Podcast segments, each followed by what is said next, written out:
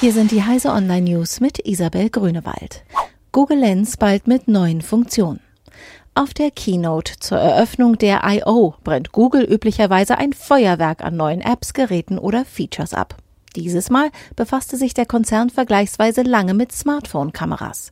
Die Bilderkennung Google Lens wird künftig in der Google Kamera App zur Verfügung stehen.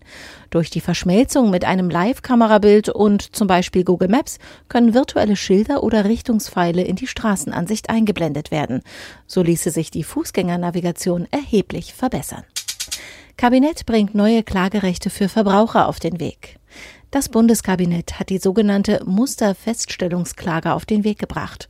Verbraucher sollen dadurch neue Klagerechte bekommen, wenn es um Fälle mit vielen Betroffenen geht, wie etwa im Abgasskandal. Sie können so einen Anspruch auf Schadenersatz durchsetzen, ohne dass sie selbst einen Prozess gegen ein Unternehmen anstrengen müssen. Die Auseinandersetzung vor Gericht sollen Verbraucherschutzverbände übernehmen.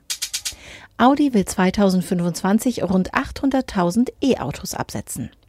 Audi hat anlässlich seiner Jahreshauptversammlung seine Strategie für Elektromobilität konkretisiert.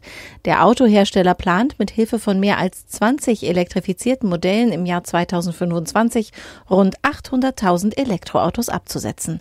Für jede Modellreihe soll es bis dahin eine elektrifizierte Variante geben, und zwar die meisten vollelektrisch.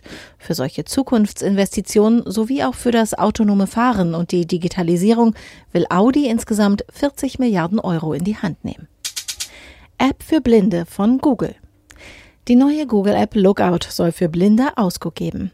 Lookout nutzt Bild- und Texterkennung, um Objekte sowie Text in der unmittelbaren Umgebung zu erkennen und dem User in Echtzeit anzusagen. Auch die Richtung wird angegeben, beispielsweise Messer auf 3 Uhr. Das soll Blinde im selbstbestimmten Alltag unterstützen. Derzeit läuft ein nicht öffentlicher Beta-Test. Im Sommer möchte Google die App freigeben, zunächst nur für US-Nutzer mit Pixel-Handy. Diese und alle weiteren aktuellen Nachrichten finden Sie auf heise.de.